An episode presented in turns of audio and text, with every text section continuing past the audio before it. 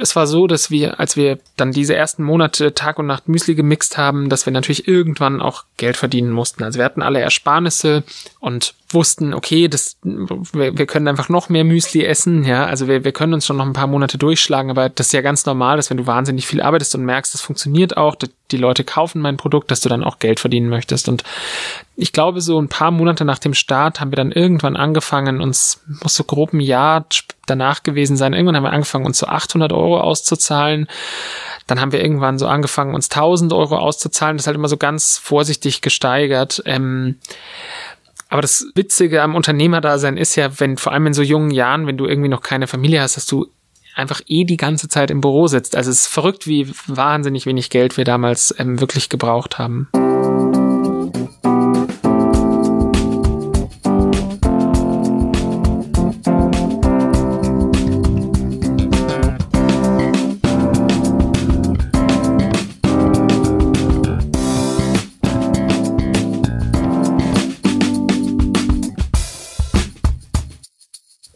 Wenigsten haben wahrscheinlich das Glück, dass sie ein Bankkonto haben, das prall gefüllt ist und sagen, oh, das reicht jetzt, damit ich zehn Jahre davon leben kann und noch fünf Gründungen ausprobieren kann. Sondern meistens ist ja genau andersrum. Du, du suchst ja irgendwie eine Einkommensquelle und überlegst dir dann, okay, zum Beispiel, wenn ich schon einen Job habe, kündige ich den jetzt und gehe ins Risiko gehen, die Selbstständigkeit. Und so, das heißt, irgendwann muss auch Geld reinkommen, weil sonst kann ich nicht, kann ich nicht davon leben. Bei uns war es so, wir hatten das, das große Glück, dass wir ähm, schuldenfrei aus dem Studium rausgegangen sind, weil unsere Eltern uns auch unterstützt haben und das ist ein Riesenprivileg und gleichzeitig auch keine Kinder hatten, eben kein Eigenheim, das wir abzahlen mussten, sondern in WGs gewohnt haben und super kleine Kosten hatten. Und das ist auch, glaube ich, an der Stelle schon vielleicht der erste Tipp, den man geben kann. Die, die einfachste Art, um irgendwie mit noch, mit wenig Geld in so einer Selbstständigkeits- oder Gründungsphase auszukommen, ist halt zu versuchen, seinen seinen Overhead zu reduzieren. Und deswegen ähm, bin ich auch immer skeptisch, wenn mir jemand sagt, der, keine Ahnung, 20 Jahre Unternehmensberater war und sagt, ich gründe jetzt, ähm, aber ich, ich starte total einfach. Das, also ich glaube, es ist halt nicht, nicht leicht, je länger du wartest, ähm, dann erstmal alles runterzufahren. Aus meiner Sicht ist ein großes Versäumnis, in, insbesondere bei Startups in der frühen Phase, dass man äh, relativ komplexe Cap-Tables hier baut. Patrick Gehlen, Beirat von MyMüsli und Geschäftsführer bei Genui Partners. Mit vielen Parteien involviert ist und äh, in dem Zusammenhang wahnsinnig viel Komplexität sich auf der Finanzierungsseite reinholt. Insbesondere, was wir wahnsinnig oft beobachten, dass es keine klaren Regelungen gibt äh, für einen späteren Exit oder weitere Kapitalerhöhungen etc. Und da einfach wahnsinnig viele Reibereien und wahnsinnig viel Zeitaufwand und auch letztlich Kosten an der Stelle entstehen. Was äh, aus unserer Sicht insgesamt unterschätzt wird, ist überhaupt, wie viel Arbeit äh, in, ich nenne es jetzt mal Investorenpflege reinfließt und häufig, wenn wir eben das sehen, sind es Teams, ähm, bei denen einer aus dem Team und jetzt nicht unbedingt der Schwächste mit permanenter Investorenbespaßung beschäftigt ist. Und das ist natürlich fürs operative Geschäft nicht immer allzu sinnvoll. Als wir gegründet haben, hatten wir mehrere Möglichkeiten. Also die eine war, man könnte das Investoren vorstellen und die würden einem dann ganz, ganz viel Geld geben, aber das haben wir recht schnell verworfen, weil A, hätten wir das Geld auch gar nicht gebraucht. Also Hubertus konnte programmieren und hat sich viel beigebracht. Der hat die Webseite gemacht. Ähm, Philipp hat sich um die ganze Logistik gekümmert. Ich mich um Text und PR und das Rechtliche und, und mm, dann Finanzen so. Das war auch Philipp und also so irgendwie haben wir alle Aufgaben halt aufgeteilt und dann wussten wir, wir brauchen eigentlich nur einen Betrag, um die Zutaten zu bestellen. Wir brauchen einen Betrag, um die ersten Verpackungsmaterialien zu kaufen und so ein paar andere Sachen und so Dinge wie Computer und so hatten wir ja. Also haben uns insgesamt 3500 Euro gereicht und die haben wir einfach jeder aus unserem Privatvermögen, also jeder musste irgendwie knapp 1200 Euro bisschen drunter bringen und die hatten wir alle.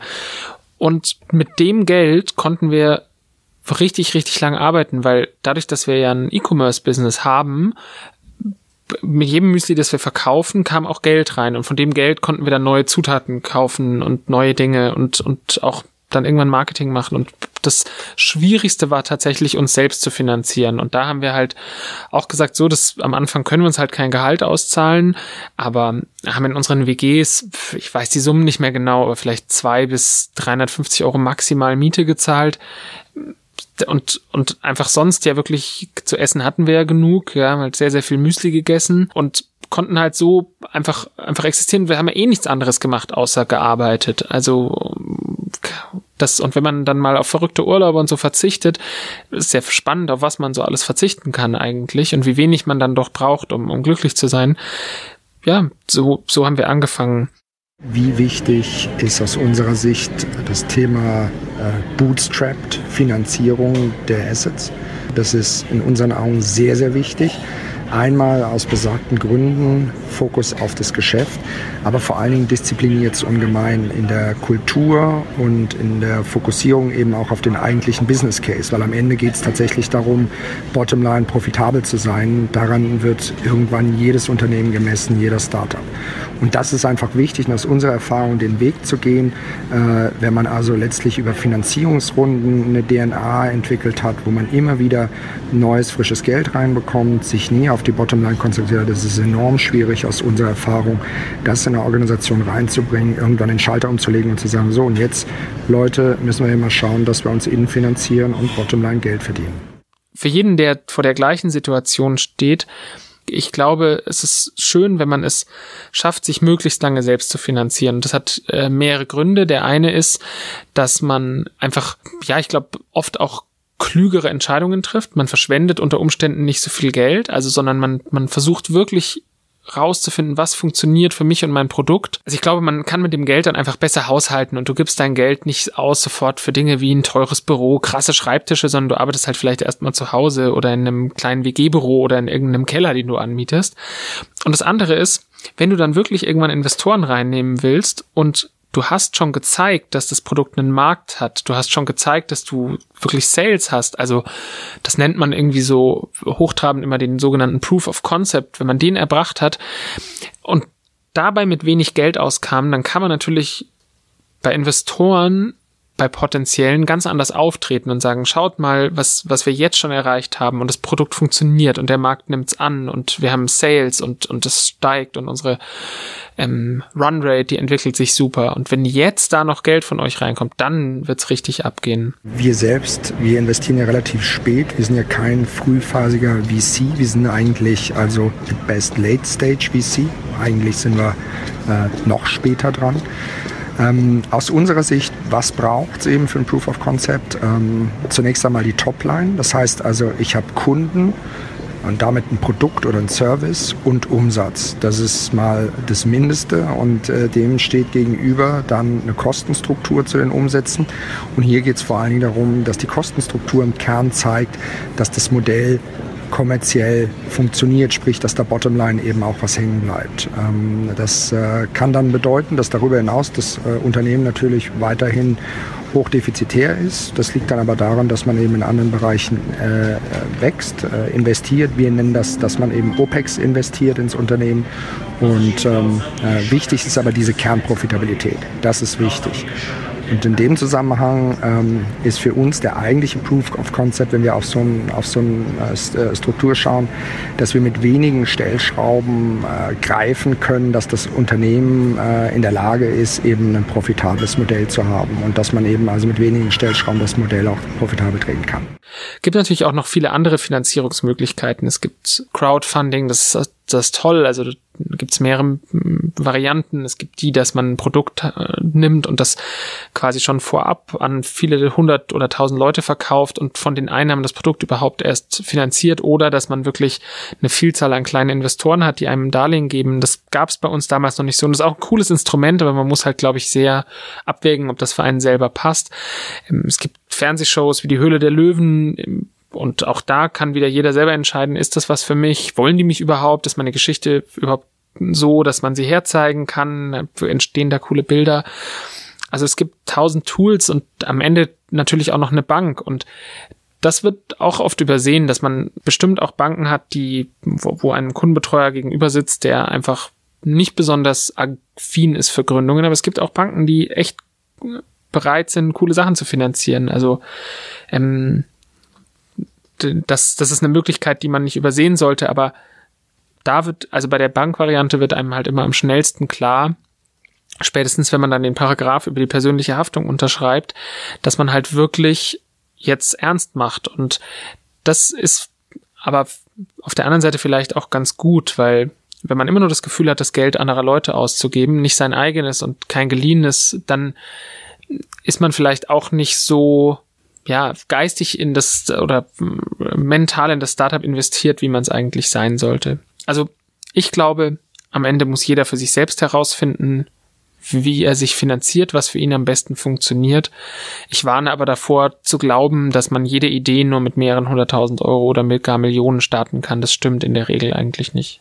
Banken, glaube ich, könnt ihr vergessen. Also, also traurig es ist. Ähm, unklar, was deren Geschäftsmodell ist, aber die helfen euch nicht.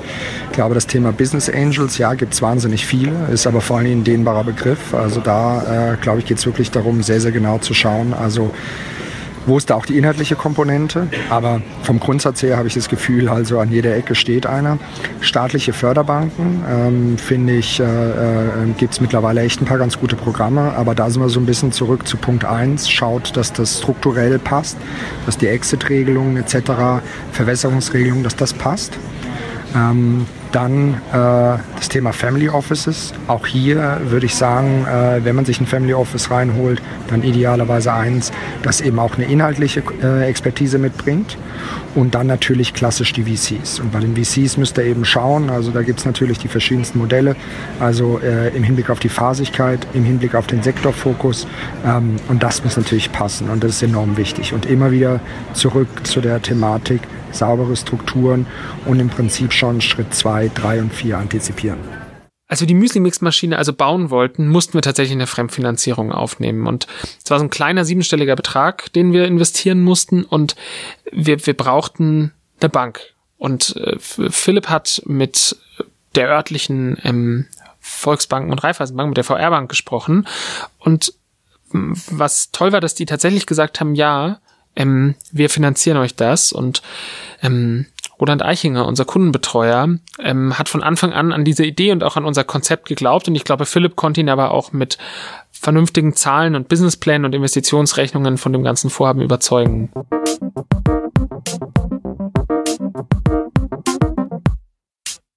Ich kann nur immer allen raten, sich nicht immer nur den Themen zu widmen, die einem wahnsinnig Freude machen. In Hubertus und meinem Fall ist unser großes Glück, dass wir eben einen Mitgründer haben, der einfach wahnsinnig gut mit Zahlen umgehen kann und deswegen da so ein bisschen entlastet sind, aber man, man lernt ja an den Dingen, die man nicht kann. Und gerade wenn man ins kalte Wasser geschmissen wird und vielleicht das erste Mal eine Umsatzsteuervoranmeldung machen muss oder ähm, diese Dinge, die eben so anfallen, wenn man ein kleines oder großes oder mittelgroßes Gewerbe hat, ähm, einen Betrieb oder einen Mittelständler führt, das sind ja die, die man in so unglaublich schneller Zeit lernen kann. Und ich glaube, wer ein Startup gründet, sollte immer lernen wollen und sollte immer bereit sein, neue Herausforderungen anzunehmen. Was in der Regel nicht gut geht, wenn acht Grafikdesigner sich zusammentun, um ein Grafikdesignbüro zu gründen, aber alle wollen nur Grafikdesign machen und keiner will die Steuer machen. Das wird nicht gut gehen.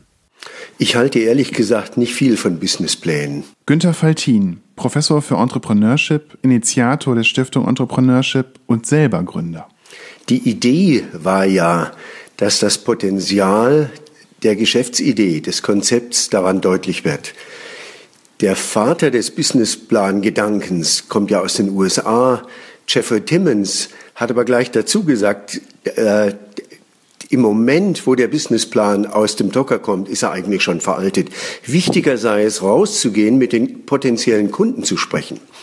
Und Timmons hat gesagt, na ja, äh, seine Gedanken mal aufzuschreiben, ist ja nicht falsch, damit man ein bisschen gezwungen wird, äh, logisch zu denken und mal das Ganze in den Blick zu bekommen. Das Problem mit Businessplänen ist, sie machen ja Annahmen. Ein Businessplan ist nichts anderes als ein Bündel von Annahmen. Diese Annahmen können richtig sein, sie können aber auch falsch sein. Es gibt eine Studie, die sagt, meistens sind sie falsch. 70 Prozent aller Annahmen in Businessplänen erweisen sich später in der Praxis als falsch. Also ist es wichtiger rauszugehen, die Annahmen zu testen und zu gucken, liege ich richtig und wenn nicht, wie kann ich mein Konzept ändern, damit ich besser im Markt liege. Warum gibt es dann überhaupt Businesspläne, wenn man sich das vor Augen hält? Naja, viele Kapitalgeber verlangen das, weil sie sich einen Eindruck vielleicht von der Person machen wollen, weil sie ein Stück weit glauben, dass die Zahlen, die da angegeben sind, äh, sich als richtig erweisen. Wie gesagt, ich bin da skeptisch. Also einen Businessplan haben wir nicht geschrieben und ich bin da aber immer vorsichtig, wenn ich das erzähle, weil das klingt immer so nach absoluter Anarchie, ja, so, wir haben einfach mal gemacht, ja, wir haben auch einfach gemacht, aber unser Schwabe im Team, Philipp, der wusste schon ganz genau, was wir uns leisten können und was nicht. Und was wir natürlich hatten, war eine Investitionskostenrechnung, so wie viel geben wir wirklich aus für unsere Manufaktur, eine Produktrechnung, so wie, wie hoch ist eigentlich unser Deckungsbeitrag, wenn ein Müsli so und so aussieht. Also was Philipp wusste und was Hubertus, der auch Gutes mit Zahlen auch, auch wusste und was auch ich verstanden habe, ist, dass wir mit jedem Müsli, das wir verkaufen, auch Geld verdienen. Und das ist halt super wichtig. Und warum wir keinen Businessplan geschrieben haben, weil ein Businessplan hat immer einen sehr, sehr großen Prognoseteil oft, in dem ich prognostiziere, wie groß ist der Markt für individuelles Biomüsli und wie viel werde ich in diesem Markt absetzen. Und ganz ehrlich, ich weiß heute noch nicht wirklich, wie groß der Markt für individuelles Biomüsli ist und unsere Firma hat sich auch in viele neue Kanäle entwickelt, Supermärkte, Läden und deswegen glaube ich, je nachdem, ob man mit Investoren sprechen muss, ob man vielleicht einen Gründerzuschuss bekommt oder ob man ähm, sich selbst finanziert, muss man eben entscheiden, wie tief man reingehen möchte in dieses Thema. Ähm, was ich aber total wichtig finde, ist immer, dass man und wenn es nur für sich selber ist, so eine Art Pitch Deck macht. Pitch Deck ist ähm, eine Kurzpräsentation des Unternehmens. Das kann irgendwas zwischen, ich sag mal, 8 und 20 Seiten sein. Ähm, üblicherweise vom Style her PowerPoint oder sowas in der Richtung. Ähm, was möchte ein Investor üblicherweise sehen? Der möchte sehen, ähm, was ist das Produkt, das Unternehmen, ähm, was ist an der Stelle der USP, wie sehen Markt und Wettbewerb aus der Perspektive des Unternehmens aus und vor allen Dingen, wie sieht der Commercial Case aus? Auch hier also gerne auch mit ein paar Zahlen, mit ein paar Annahmen, was treibt das Modell? Und dann von euch im Grunde genommen noch mal eine Summary, was ist der Investment Case, was sind so die Investment Attractions aus eurer Warte? Wir hatten uns am Anfang ein Preissystem ausgedacht, das in mehreren Kategorien funktionierte. So, ich glaube, Bronze, Silber und Gold. Und wenn du halt Gold gewählt hast, dann konntest du irgendwie viele teure Zutaten wählen. Und wenn du Bronze gewählt hast, halt nicht so teure. Und aber sonst hat jedes Müsli dann in diesen Kategorien gleich viel gekostet. Und Hubertus ist dann irgendwann aufgefallen, dass es eigentlich überhaupt keinen Sinn ergibt, weil man einfach sich viel, viel zu teure Müslis machen konnte und sonst hätte man ständig die Kunden beschränken müssen und sagen, nein, du darfst nur 1,3 Gucci-Bären nehmen und nicht zwei. Und er hat dann kurz vor dem Launch, eigentlich fast noch in der Nacht vorher, dieses Preissystem umgeworfen und umgeschrieben und es kam dann so, wie es auch heute noch funktioniert, dass wir sagen, du hast einen Basispreis und mit jeder Zutat wird dein Müsli einfach ein bisschen teurer. Und den haben wir auch heute noch. Ähm, und natürlich müssen wir je nach Ernte oder nach Lieferant oder nach Verfügbarkeit der Zutat auch mal einen Preis anpassen. Wir versuchen das sehr, sehr konstant zu halten. Und so machen wir es auch mit den Fertigmüslis. Aber klar, die Preisfindung ist eine der schwierigsten, eines der schwierigsten Themen überhaupt für Gründer. Und auch da gibt's aber, glaube ich, ähm, kein richtig und kein falsch. Es gibt von es gibt unzählige Bücher darüber. Hubertus empfiehlt immer eins von einem deutschen Professor, Professor Simon, ähm, der so ein, einer der Päpste der Preissetzung ist in Deutschland. Aber ich glaube, jeder, der, der auch diesen Podcast hört und, und schon wirklich kurz vor dem Launch steht, einer Dienstleistung, eines Produktes, wird sich wahrscheinlich über den Preis und, und darüber viele Gedanken gemacht haben.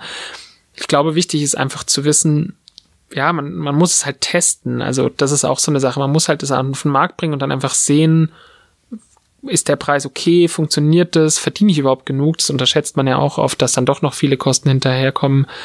Und ja, versuchen da einfach einen möglichst educated Guest zu machen, ist gar nicht so einfach.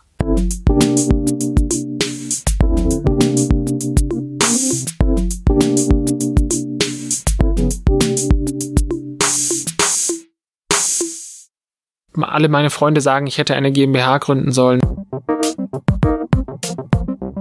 will ich erstmal ähm, das Ganze ohne Kapitalgesellschaft machen oder will ich wirklich eine Kapitalgesellschaft gründen? Was heißt Kapitalgesellschaft? Ich gründe einfach eine eine Hülle, so eine juristische Person und dahinter lege ich einfach ähm, Geld, sogenanntes Stammkapital. Die bekannteste ist die GmbH und eine Unterform der GmbH, die relativ neu ist, ist die UG.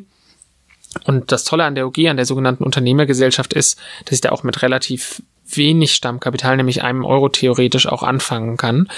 Und die UG ist so ein, ja, mittlerweile super beliebtes Vehikel geworden, um, um Gründungen zu starten. Und ich ihr wurde am Anfang oft vorgeworfen, dass sie im Rechtsverkehr irgendwie nicht so angesehen sei und dass man damit zum Beispiel keine ähm, Verträge bekommt. Und es mag Situationen geben, wo das der Fall ist, das können andere vielleicht besser beurteilen, aber ich finde, dass die UG ein super Startpunkt ist für jedes Startup. Wie mache ich sowas? Wie gründe ich sowas?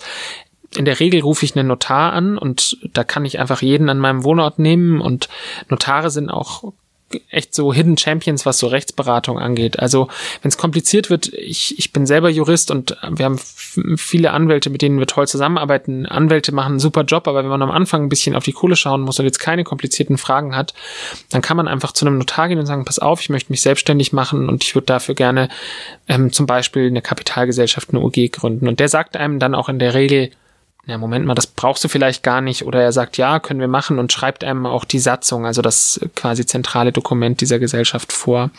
Und wenn die UG dann größer wird, dann wird sie entweder irgendwann automatisch zur GmbH oder ähm, man gründet eben gleich eine GmbH zum Beispiel, wenn man ganz viele Investoren hat oder es ganz, ganz seriös aussehen soll, was man da macht.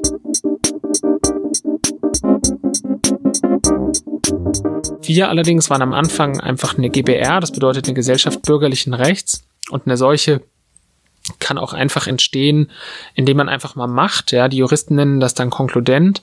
Und wenn so eine GBR, man meldet dann ein Gewerbe an und so, die, die hat auch viele Vorteile, weil du musst dich irgendwie viel einfacher in der Buchhaltung, der Steuerberater hat nicht so viel zu tun, ähm, Bilanzierungspflichten gibt's nicht so wie bei Kapitalgesellschaften. Also es ist insgesamt ganz ganz easy so, aber du hast ein Problem, du hast eine persönliche Haftung. Und ähm, jetzt könnte man natürlich sagen, ja, aber wenn man hinter einer Geschäftsidee steht, dann will man doch auch persönlich haften. Aber eine persönliche Haftung kann auch umfassen, dass zum Beispiel einer der Gesellschafter mit ähm, einem der Firmenwägen irgendwie einen blöden Unfall verursacht und äh, man vom Unfallgegner als, als Mitgesellschafter in Anspruch genommen wird, obwohl man gar nicht gefahren ist.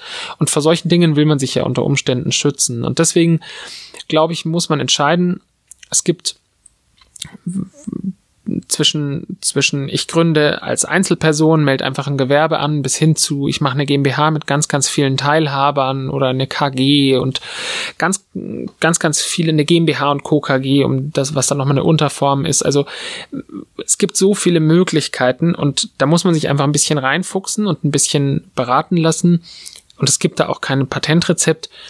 Aber ich kann nur allen raten, bevor man in, äh, wie es ähm, mein Freund Raul Krauthausen mal genannt hat, bevor man in die Analyseparalyse verfällt und eben gar nichts macht, weil man nur noch Rechtsformen organisiert, würde ich einfach mal machen.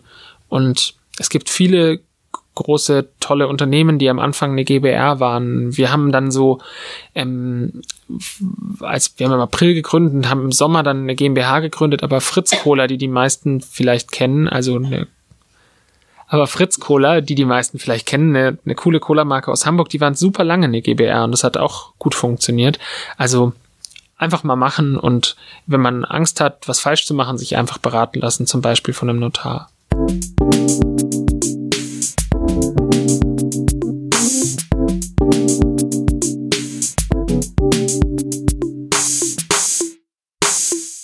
Also worüber man ja wahnsinnig ungern spricht, ist einfach, was passiert eigentlich, wenn einer von uns stirbt? Ja, was passiert eigentlich, wenn wir uns zerstreiten? Was passiert eigentlich, wenn irgendwie der stirbt, dann erben das andere? Will man die dann auch in der Gesellschaft haben? Und das Gute, wenn man halt nicht nur schnell ein Gewerbe anmeldet, sondern wirklich zum Beispiel zum Notar gehen muss, um eine Kapitalgesellschaft zu gründen, ist halt, dass man die Chance hat, über solche Dinge sich ganz automatisch Gedanken zu machen, dass man halt eine, eine Satzung hat, was ja so ein bisschen die, die Spielregeln der, der eigenen Gesellschaft sind und da halt Sachen reinschreiben kann, wie ähm, wie funktioniert das? Und wir haben es gemacht wie die meisten Gründe, wir haben uns überhaupt keine Gedanken darum gemacht. Wir waren 24, 25, wir haben uns unsterblich gefühlt und gesagt, ja, ja, das wird schon alles.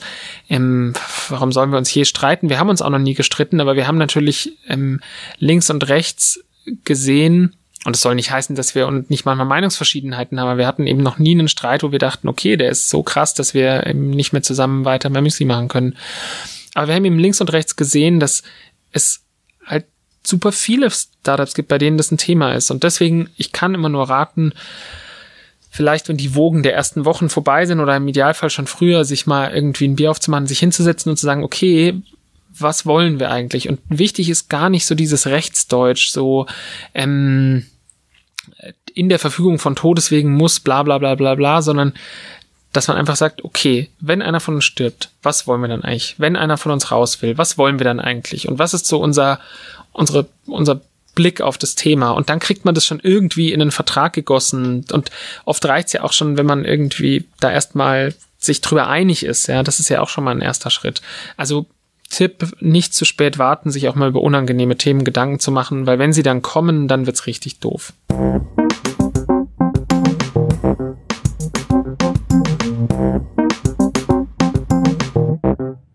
Deutschland als Gründungsland. Der Vorwurf ist ja oft, dass Gründen hier so wahnsinnig kompliziert ist und ähm, dass Gründen hier überhaupt nicht, also das müsste alles krass vereinfacht werden. Und ich kann das natürlich, weil ich nicht 100 Unternehmen gegründet habe, sondern zusammen mit Hubertus und Philipp vor allem eines.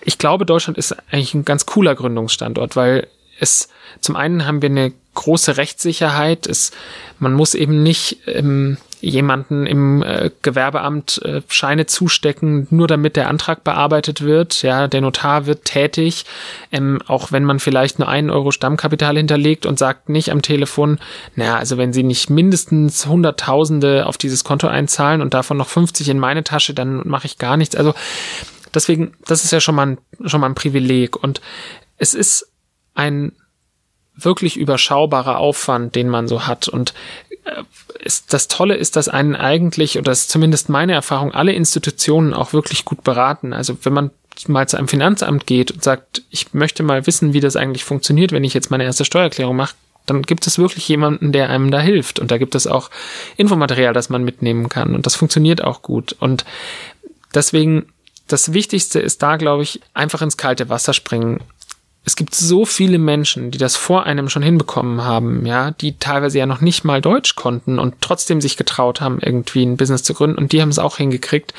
Also ich glaube, ähm, man, man sollte sich da ruhig mal trauen und auch an sich selbst glauben. Also, und wenn man merkt, es wird einem zu viel, man ist halt nicht der Typ, der irgendwie ähm, da einen Jahresabschluss selber macht, das würde ich auch nicht empfehlen, dann, dann braucht man halt Hilfe, dann geht man halt zu einem Steuerberater, aber das heißt ja dann auch in der Regel, dass das Startup gut funktioniert hat. Also einfach mal machen.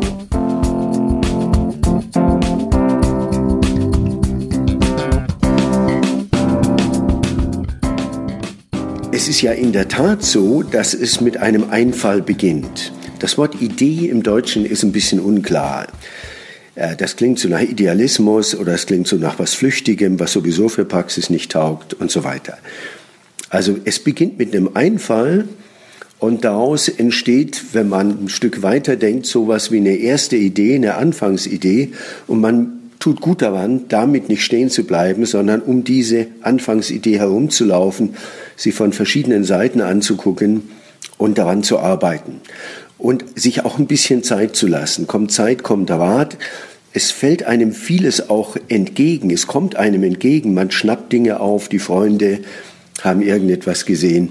Also sich Zeit nehmen, ein Stück Zeit nehmen, nicht, nicht äh, Zeit ver, ver, verplempern oder trödeln, aber ein Stück weit sich Zeit nehmen. Was unterscheidet eine gute von einer schlechten Idee, kann man vorher nicht sagen. Das entscheidet sich dann, wenn man rausgeht und die Idee an der Realität testet.